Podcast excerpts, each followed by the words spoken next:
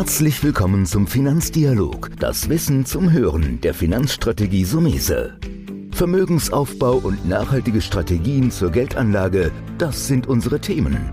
Sie erhalten tiefe Einblicke und wertvolle Insider-Tipps. Schön, dass Sie dabei sind.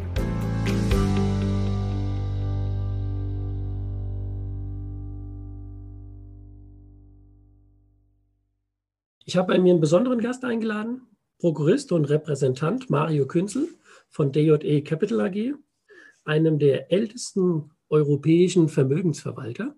Erstmal Mario, danke, dass du dir die Zeit nimmst. Sehr gerne, ich freue mich, dass ich da bin. Ich habe mir ein Riesenthema ausgesucht, Zinsen und Dividenden. Es gibt ja manche, die sagen, die Dividende ist der neue Zins. Das ist mir ein bisschen zu pauschal. Lass uns das mal ein bisschen beleuchten. Warum werden Zinsen und Dividenden gerne in einem Atemzug mittlerweile genannt? Na gut, man muss natürlich das Bild sehen, warum legt ein Investor oder ein Privatanleger überhaupt Geld an. Der Investor möchte natürlich sein Geld vermehren und das möglichst mit wenig Risiko. Und da bieten natürlich Zinsen wie auch Dividenden eine schöne Basis. Zinsen sind stabil, ob hoch oder niedrig, ist mal dahingestellt. Und Dividenden sind bei substanzstarken Unternehmen ebenfalls relativ stabil. Und diese Stabilität bringt natürlich Ruhe ins Investment rein. Und deswegen sind diese beiden Themen nicht nur jetzt in der jetzigen Phase sehr präsent, sondern auch in der Vergangenheit schon immer sehr präsent. Klar, Zinsen sind natürlich momentan wenig attraktiv, keine Frage, aber auch hier gibt es tolle Alternativen. Und das ist ja so ein bisschen, es gibt jetzt die ein oder andere Werbeslogan, den ich ja eben angedeutet habe. Die Dividende ist der neue Zins, aber lass uns das ein bisschen weiter auseinandernehmen. Zinsen zu bekommen ist im Moment unheimlich schwierig, weil wir haben in den klassischen E-Ländern sagen wir wie Deutschland oder Frankreich Zins gegen Null, teilweise sogar bei kurzen Laufzeiten Minus. Wo würdest du sagen, kann man noch Zinspapiere finden, die interessant sind? Ja, auch da muss man unterscheiden. Also man kann natürlich als Privatanleger tut man sich schwer, tatsächlich einen guten Zins zu bekommen, ohne große Risiken eingehen zu müssen. Wir als Fondsmanager haben natürlich da andere Möglichkeiten. Also ich nenne nur mal ein Beispiel. Es gibt tolle Unternehmensanleihen. So, welche Unternehmensanleihen sind die richtigen? Auch hier gibt es ja Risiken. So eine Adresse, also so eine Firma kann auch mal ausfallen und dann ist der Zins, die Zinsgarantie natürlich auch wertlos. Wichtig ist, dass man die Unternehmen, in die man investiert, gut kennt.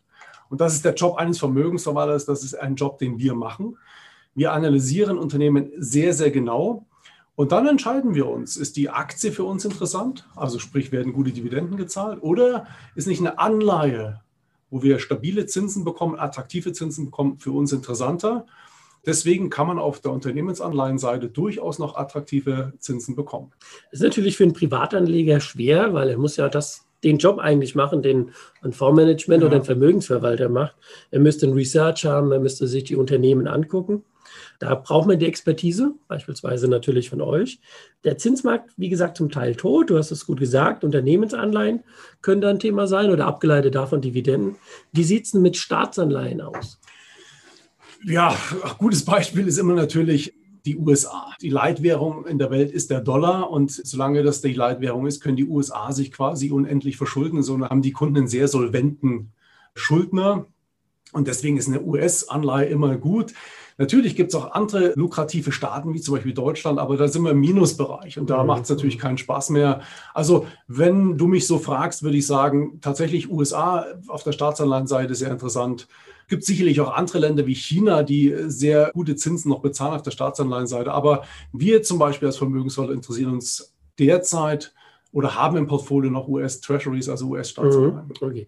Natürlich müssen wir wieder sagen, wenn ich in Anleihen gehe, auch von anderen Staaten, habe ich irgendwo wieder natürlich auch das Thema Währungschance, aber auch Währungsrisiko. Deswegen ist es interessant. Bleiben wir, kommen wir da zurück. Das war ja spannend zu sagen, okay, ich analysiere mir ein Unternehmen und frage mich, ob die Dividende die Anlageform ist oder die Anleihe. Jetzt ist natürlich die Dividende nur so gut, wie sie gezahlt wird. Und wir haben ja in Corona so ein bisschen gesehen, aber immer in wirtschaftlichen Phasen, wo ein Abschwung ist, dass die Dividende sich theoretisch in Luft auslösen könnte, wenn das Unternehmen keinen Gewinn mehr macht. Also wie gehe ich am besten dann ran als Anleger auch um die Auswahl des Unternehmens mir? Da ist wahrscheinlich Stichwort Geschäftsmodell das A und O, oder? Absolut. Also als Privatanleger muss man auch ganz ehrlich sagen, fast unmöglich ist die Chance, hier vernünftig zu analysieren, geht gegen Null. Warum? Ich nenne mal ein Beispiel. Gehen wir nochmal zur Anleihe. Also es gibt ja immer Risiken, die muss man einfach handeln, die muss man managen, die muss man erkennen. Und wenn ich jetzt bei einem Unternehmen bin, die zum Beispiel jetzt, ja, wo der ganze Sektor unter Druck geraten ist, dann gucke ich mir so ein Unternehmen an und sage, okay, wie wie viel Cashflow habt ihr? Könnt ihr im schlimmsten Fall es auch, wenn ihr in der Krise seid, eure Dividende weiter bezahlen? Könnt ihr eure ähm, Coupons von den Anleihen weiter bedienen? Und dann schauen wir uns zum Beispiel auch die Auftragsbücher an. Also wenn ein Unternehmen zum Beispiel, nehmen wir mal einen Dienstleister, zum Beispiel ein Telekommunikationsunternehmen, noch Kundenverträge hat, die vier, fünf Jahre laufen, dann hat man sicherlich auf der Anleihenseite kein Problem, wenn man eine Restlaufzeit von drei Jahren hat. Das mal als Beispiel. Also wir schauen uns die Situation schon sehr, sehr genau an. Aber nochmal zurückzukommen auf die Dividende.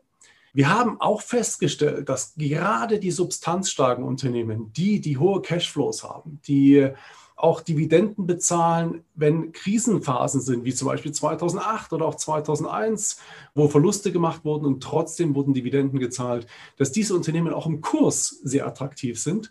Und deswegen, zurück zu deinem Satz, ist die Dividende der neue Zins, kann man ein Stück weit so sagen, wenn das Unternehmen ein substanzstarkes Unternehmen ist und auch eine gewisse Stabilität hat, was die Cashflows betrifft. Das ist nachvollziehbar, das denke ich auch so. Mein Problem war halt immer, ich fand das zu pauschal. Weil wenn ich so der als klassischer Sparer früher unterwegs war, habe ich meine 3, 5 Prozent Zins gehabt und mir war egal, weil die 10.000 Euro waren 10.000 Euro, was ja im Anleihesektor da ist und Rückzahlung 100. Du hast natürlich heute diese Komponente und deswegen hinkt der Satz meiner Ansicht nach ein bisschen, weil die Dividende ja auch schwanken kann und der Zins normalerweise in den Anleihebedingungen ja festgelegt ist. Aber ich sehe es genauso, da bin ich bei dir, Mario. Wir kommen daran nicht mehr dran vorbei. Deswegen ist in Zinsen und Dividenden anzulegen weiterhin attraktiv. Aber im Grunde geht es ja darum, wie kann man eigentlich zeitlos investieren. Das ist ja eigentlich so der Knackpunkt. Ein Anleger müsste, das hast du ja mir auch schon vor einiger Zeit mal erzählt, der müsste zeitlos investiert sein. Was meinst du damit? Also ich bin der festen Überzeugung, dass man zeitlos investieren kann. Ich habe jahrelang auch Kunden betreut. Ich komme aus der Anlageberatung heraus und es ist tatsächlich möglich, wenn man verschiedene Regeln beachtet. Also Punkt eins, gebe ich dir recht, nicht jede Aussage, die in den Medien getroffen wird, ist unbedingt immer eine gute Entscheidung danach zu investieren, sondern man muss immer drei Dinge beachten. Der erste Punkt ist, oder was man wissen muss, ist, es gibt eine Kapitalbildungsphase und eine Kapitalentnahmephase. Und wenn ich zeitlos Kapital bilden möchte, dann muss ich mich als erstes mal um mein eigenes Risikoprofil kümmern. Viele Menschen kennen ihr eigenes Risikoprofil gar nicht und wissen gar nicht, wie viel Schwankung, wie viel Risiko vertrage ich. Das ist mal das Erste. Das Zweite ist, dass ich mich mit einer Anlage auch identifizieren muss. Also nicht von Gier oder von Angst leiden lassen, sondern tatsächlich von einem Verständnis. Wie viel verstehe ich von diesem Markt und identifiziere ich mich mit diesem Markt. Und der dritte Aspekt, und das ist für mich der wichtigste, ist der Anlagehorizont. Lass mich dir ein Beispiel nennen, Antonio. Wenn du das Wort Kapitalbildung oder das Wort Kapitalentnahme mal näher anschaust, dann weißt du, ich bilde eine Zeit lang Kapital, um danach Kapital entnehmen zu können. Und wir alle haben das in unserem Leben schon durchgemacht und alle, die Kinder haben, können das nachvollziehen. Kapital bildet man auch, indem man zum Beispiel zur Schule geht. Man bildet sich fort, um später mal einen guten Job zu bekommen, ein gutes Gehalt zu bekommen. Und es bringt nichts, nur weil die Schule mal nicht so gut läuft, die Schule abzubrechen oder mal eine Pause zu machen, sondern die Schule muss durchgeführt werden. In schlechten Zeugnissen muss sogar unterstützt werden, indem man in Nachhilfe investiert. Und exakt das Gleiche ist an der Börse. Das heißt, wenn ich mich für einen Anlagehorizont entscheide, sagen wir mal zehn Jahre, dann muss ich in diesen zehn Jahren auch dem Investment treu bleiben, ich muss der Börse treu bleiben und ich muss die Identifikation, die ich mit diesem Investment habe, auch natürlich überprüfen. Und dann kann ich wunderbar Phasen, die es immer wieder geben wird, wo der Markt mal nach unten geht, zum Nachinvestieren nutzen oder sogar mit Sparplänen untermauern. Ich bin ein ganz, ganz großer Freund, dass zu der Einmalanlage noch ein Sparplan dazugeführt wird. Warum? Ein Anleger, ein Investor sollte ein dauerhafter Investor sein. Also nicht nur zur Prüfung gehen oder zum Test gehen in die Schule, sondern auch zum Lernen. Und deswegen ist ein Sparplan für mich ja fast not, fast wichtig, also wichtiger als die Einmalanlage. Also immer dazu basteln, finde ich eine gute Sache. Das ist ein guter Hinweis, weil Finanzbildung ist ja auch ein Thema. Deswegen habe ich auch diesen Podcast ja ins Leben gerufen, weil ich immer wieder Informationen geben will, die einen weiterbringen in seiner Bildung. Jetzt hast du das gut verpackt und das ist auch ein Hinweis, den ich gerne nochmal aufnehme, dass diese Schwankungen das Normalste der Welt sind dass man gerade mit Sparplänen diese Schwankungen für sich nutzen kann. Aber es ist ja auch so, wenn jetzt ein Anleger sagt, na ja, 20 Prozent Minus ist für ihn kein Problem. Da hast du aber auch die Erfahrung gemacht, wenn dann mal die 20 Prozent Minus da sind, dann ist das doch ein bisschen anders, oder? Absolut, weil man ja nicht weiß, wann die 20 Prozent Minus kommen. Also der Anleger sagt zum jetzigen Zeitpunkt, weil er emotional sehr ausgeglichen ist, er hat privat, beruflich läuft alles sehr, sehr gut. Deswegen ist er sich oder hat auch genügend andere Rücklagen. Deswegen ist ein jetziger, wie wir das nennen, Drawdown, also so der absolute Verlust nach unten von 20 Prozent kein Problem. Aber das Leben ändert sich. Und deswegen ist auch immer ganz wichtig, dass ein Anleger einen Berater an seiner Seite hat, um in der richtigen Situation auch die richtige Entscheidung zu treffen. Ich will dir ein Beispiel nennen. Wenn du sagst, okay, ich bin jetzt sehr ausgeglichen, 20 Prozent Minus stören mich jetzt nicht, und du hast dann eine Lebenssituation, wo zum Beispiel dein Beruf in Frage steht oder wo es andere Investitionen gab, die nicht planbar waren im Vorfeld, dann können 20 Prozent tatsächlich emotional sehr viel Druck ausüben auf einen Menschen. Und da ist es wichtig, dass man in dieser Sache die richtige Entscheidung trifft. Und deswegen sollte ein Anleger auch mit einem Berater permanent in Kontakt bleiben, die Situation prüfen, ist sie noch da, wo man damals abgeschlossen hat, hat man noch die gleiche Entscheidungshoheit über sein Geld. Mit Hoheit meine ich emotionaler Natur oder haben sich die Dinge geändert? Und das sollte man berücksichtigen, auf jeden Fall. Mhm. Das ist vielleicht ein ganz gutes Fazit mal zur Zusammenfassung, dass wenn man zu einem Berater gibt, diese drei Komponenten unheimlich wichtig sind. Oder wenn ich es selbst machen will, ja den einen oder anderen, der sagt, ich will selbst meine Geldanlage Entscheidung treffen, dann sollte er auch diese Dinge beherzigen, wie du gesagt hast, die emotionale Bindung. Würde ich heute den Wert nochmal kaufen, als Beispiel? Oder wolltest gerade was zurufen? Also mit diesem Thema habe ich mich auch sehr lange beschäftigt. Und es gibt in der Tat Anleger, die sagen, ich mache das selber. Ich muss aber eine Sache wirklich zu bedenken geben. Und das ist etwas, was viele Anleger gar nicht, also ich habe den Eindruck, die haben das so gar nicht richtig im Blick. Ich kann sicherlich mit 10, 20.000 Euro kann ich allein viel erfolgreicher sein als in jeder Beratung. Das ist möglich. Es gibt immer wieder mal eine Aktie, die man hier kauft oder einen Fonds da kauft, der fantastisch läuft. Aber ich, es gibt eine Sache und die muss man wirklich verstehen. Bis zu einer gewissen Summe kann man sicherlich als Alleinanleger, so nenne ich das mal, sehr erfolgreich sein. Aber ab einer gewissen Summe, ab 100.000, 200.000, je nachdem, wie viel Geld die Menschen dann haben, wird es extrem schwierig. Weil umso größer das Geld, umso größer wird die Angst. Und umso größer die Angst wird, umso größer werden die Fehlentscheidungen. Das ist mal der erste Punkt. Der zweite Punkt ist, ein Anleger wird niemals, niemals an die Informationen herankommen, die ein Vermögensverwalter oder ein Berater hat. Und selbst wenn er an die Informationen rankommen würde, kann er sie gar nicht in dieser Geschwindigkeit umsetzen, wie man sie umsetzen muss. Das heißt, allein technisch und allein vom Informationszugang ist der Privatanleger immer benachteiligt. Und deswegen, klar, mit kleinen Summen kann man das gerne machen, aber ich persönlich rate wirklich davon ab, mit größeren Summen, erst recht, wenn es um die Altersvorsorge geht, wenn es um Themen geht, für die Zukunft investieren, finanziell unabhängig werden, sollte man immer einen Berater zur Seite haben, um auch nicht den Blick fürs große Ganze zu verlieren. Ne, das ist aber auch meine Erfahrung, die deckt sich auch mit. Ich sage ja auch meinen Mandanten, Gott, wenn sie unbedingt wollen, sollen sie mal eine Aktie kaufen, ein Depot eröffnen, aber alles mit Maßen, weil ich meine, die Kursschwankungen von SAP in den vergangenen Wochen, Monaten hat das gezeigt, wenn du an einem Tag 20 Prozent mal mit Einzeltitel verlierst, Wirecard war der Liebling der Anleger. Ja, Telekom-Aktie, viele Beispiele gibt es ja. ja. Ich meine, wir beide wissen, seit zwei Jahren war Wirecard in der Diskussion, da fällt es mir schwer, überhaupt so eine Aktie zu kaufen. Mhm. Aber das ist vielleicht auch ein Beispiel, wo du zu Recht sagst, die Information, dass über Wirecard schon Gerüchte im Markt waren, die hat dann der Privatanleger nicht. Also das kann ich nur unterschreiben, was du gesagt hast, dass bei größeren Summen, und deswegen werden wir auch in dem Sektor ganz gerne benutzt, wir wollen aber trotzdem immer mal wieder dem einen oder anderen den Impuls geben. Deswegen würde ich jetzt so als Fazit noch ein bisschen, vielleicht willst du noch mal so eine, so eine kleine Zusammenfassung am Schluss machen, wo du so die Quintessenz hast, wenn man sich mit dem Thema Geldanlage auseinandersetzen sollte. Also eine Sache vielleicht noch ergänzen, Antonio, vielleicht ja, ganz wichtig dazu. Ich habe zu meinen Kunden immer gesagt, die meisten wollen ja den eitel Sonnenschein haben an der Börse. Es soll immer nur nach oben gehen, wenn es geht, ohne Schwankung. Das funktioniert natürlich nicht. Also ich vergleiche das immer mit der Natur. Wir können nicht grüne Wiesen haben oder grüne Wälder haben, wenn es nie regnet wenn immer nur Sonne scheint, dürrt die Natur aus. Das heißt, wir brauchen den Regen und exakt ist es an der Börse. Ich sage immer, nach jedem, nach jedem Regen, nach jedem Gewitter sind die Wiesen etwas grüner. Das Entscheidende ist aber, und jetzt kommt das Entscheidende, dass man in der Phase, wo es regnet, auch sät. Also die Saat rausbringt. Und das machen viele Anleger nicht. Sie warten, bis der Regen abgeflaut ist, bis die Sonne wieder scheint, gehen teilweise sehr spät raus und dann sind die Wiesen schon wieder trocken.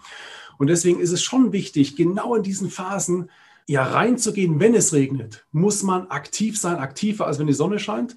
Und mein Fazit eigentlich ist, ja, es gibt super attraktive Möglichkeiten, noch Geld zu verdienen. Ich empfehle jeden Anleger, sich mit seinem Berater zusammenzusetzen, verschiedene Anlagemöglichkeiten zu prüfen, sich mit diesen zu identifizieren und dementsprechend auch seine Risikoaversion oder Affinität, je nachdem, so auszugleichen, dass ich sage, ich hätte gerne ein bisschen mehr Zinsen, auch wenn es vielleicht nicht so attraktiv ist, dafür weniger Aktien. Oder er sagt, ich hätte gerne ein bisschen mehr Dividende, mehr Aktien und etwas weniger Zinsen. Das ist nur noch eine Frage quasi der prozentualen Aufteilung, aber am Ende des Tages wird er langfristig, und das ist, kann man 100 Jahre zurückblicken, ein attraktives Kapitalbildungsmodell, in dem man in Unternehmen investiert, sowohl auf der Aktienseite als auch auf der Anleihenseite. Ja, das war im Prinzip schon mal ein gutes Statement. Da fällt mir natürlich auch noch mal ein. Es ist natürlich so, das hattest du auch angedeutet. In der Presse steht natürlich das immer anders. Boah, diese Aktie hat schon 100 Prozent gemacht. Und das ist dieses ewige, ich nenne das jetzt mal zyklische Nachlaufen. Und das ist auch meine Erfahrung, dass Privatanleger dann im Prinzip, anstatt den Wert zu suchen, der noch nicht bekannt ist, immer auf den springen, der bekannt ist, weil die Medien das natürlich anders hypen. Und es ist ja immer leichter zu sagen, boah, die Aktie hat schon 300 Prozent gemacht in den letzten von mir aus 10, 20 Jahren, als zu sagen, naja, die könnte das machen. Das ist ein, das ist ein heikles Thema, bin ich beide. Das ist wahnsinnig Aufwand an Informationen. Wie sage ich manchmal scherzhaft, wenn da draußen jemand ist, der es kann, wir stellen auf jeden Fall noch Kollegen ein. Ich bin da bei dir und ich denke, wir müssen es nicht das sehen. Wir brauchen eine gute Struktur, wir brauchen einen langfristigen Anlagehorizont und im Prinzip muss es immer wieder überprüft werden, ob die Struktur, dieser Horizont oder die Emotionen, die da drin sind, ob die noch zu mir persönlich passen. Ja, hast du noch was, was du Anleger mitgeben willst? Also was, was ich toll finde, ist, dass, und das habe ich wirklich beobachtet in den letzten zehn Jahren, ich habe die Dotcom-Blase mitgemacht 2001, 2002, ich habe die Finanzkrise mitgemacht 2008, auch bis zum März 2009, wo Anleger extrem verunsichert waren. Was ich feststelle, und das ist wirklich eine schöne Entwicklung, dass immer mehr Anleger tatsächlich solche Phasen, wie wir sie jetzt durch Corona leider wieder haben oder durch diese US-Wahl, die nun gelaufen ist, sich dafür den Markt interessieren und tatsächlich jetzt auch die Phasen genutzt haben, um nachzuzeichnen. Also ich habe mehr Investoren jetzt gesehen, als ich 2008 gesehen habe in diesen Drawdown-Phasen. Deswegen muss ich sagen, Kompliment an viele Privatanleger, wie sie damit umgegangen sind. Aber die goldene Regel ist wirklich das Risiko also nochmal die drei Dinge wiederholen, das ist auch mein Fazit. Bestimme das Risiko, was zu dir passt, was dir keine schlaflosen Nächte bereitet. Nichts ist schlimmer, als nachts nicht mehr durchzuschlafen wegen der Geldanlage. Ganz wichtiger Punkt. Der zweite Punkt ist, identifiziere dich mit deiner Geldanlage. Auch ganz wichtig. Lass dich nicht von Gier oder Furcht leiden, sondern identifiziere dich mit deiner Geldanlage. Und der dritte Aspekt ist, definiere für dich einen vernünftigen Anlagehorizont. Und wenn du diese drei Regeln als Anleger beachtest, dann sollte nicht viel falsch laufen, als wenn man dann noch einen guten Berater an der Seite hat, der auch mal an diese drei Regeln erinnert oder darauf schaut, dass die drei Regeln eingehalten werden, dann sollte jeder Privatanleger in der Kapitalbildungsphase viel Spaß haben und auch eine vernünftige Kapitalentnahmephase haben. Ja, das ist doch mal ein perfektes Fazit. Da sind wir auch im heutigen Podcast schon durch. Heute noch mal von mir ein kleiner Werbeblock, weil deine Finanzrevolution gibt es auch als Internetseite. Und wir haben mittlerweile, weil Informationen unheimlich wichtig sind, auch ein Gratisbuch auf die Seite gestellt. Also wer sich selbst noch ein bisschen tiefer einlesen will in das Thema Finanzen, der kann auf deine-finanzrevolution.de unser neuestes Gratisbuch, das ist ein kleiner Finanzratgeber, wo man mit Sicherheit mehr Rendite erzielt, einfach draufgehen und bestellen. Und ich sage nochmal vielen Dank, dass du heute da warst für den Podcast. Und ich danke dir. Dankeschön. Das war der Finanzdialog, das Wissen zum Hören der Finanzstrategie Sumese. Natürlich ist dieser Podcast keine Anlageempfehlung, denn jede Anlageentscheidung muss individuell getroffen werden. Idealerweise ist sie Teil einer ganzheitlichen Strategie, die exakt zu Ihnen passt. Dazu müssten wir uns persönlich kennenlernen. Besuchen Sie uns auf sumese.de